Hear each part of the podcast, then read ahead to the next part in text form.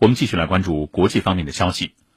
在中韩即将于本月下旬迎来建交三十周年纪念日之际，今天起，韩国外长朴振将开启为期三天的中国之行，并于明天在青岛与中国国务委员兼外长王毅会谈。这是韩国尹锡悦政府上台以来首次派高官访华，也是两国外长继上月在印尼首次面对面会晤后再次聚首举行正式会谈。中韩外长青岛之约有何看点？我们来听今天的《环球马上说》。新视野、新观察、新话题、新说法，《环球马上说》。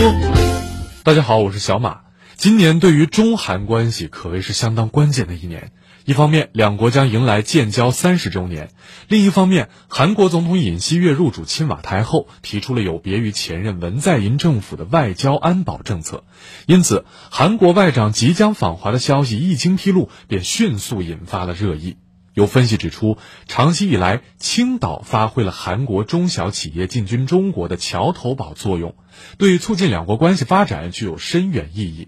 朴振与山东呢还颇有渊源，他曾经担任了山东大学的名誉教授。韩媒就预测了，拥有登山这一共同爱好的两国外长，很可能借青岛之约延续对话势头，扩大交流合作。青岛之约将聚焦两个层面的议题：一是两国关系的中长期问题，尤其是韩国长期以来军事安全上依靠美国，而经济上则更多依赖中国。这一结构性问题在新形势下如何演变，如何左右韩国的战略抉择，受到了持续关注。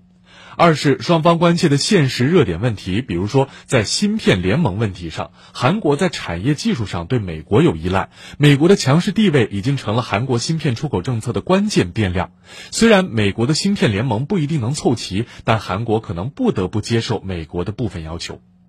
美韩是盟友是不争的事实，但即便是同盟关系，也存在着局限性。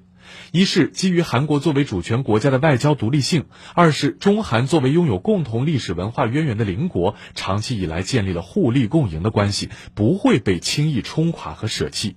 另外，鉴于中国是韩国处理对朝问题不可忽视的力量，韩国也不可能单靠美国来解决所有的困境。因此，对尹锡悦政府而言，采取平衡外交原则，不在大国竞争中选边站队，将会是最明智的抉择。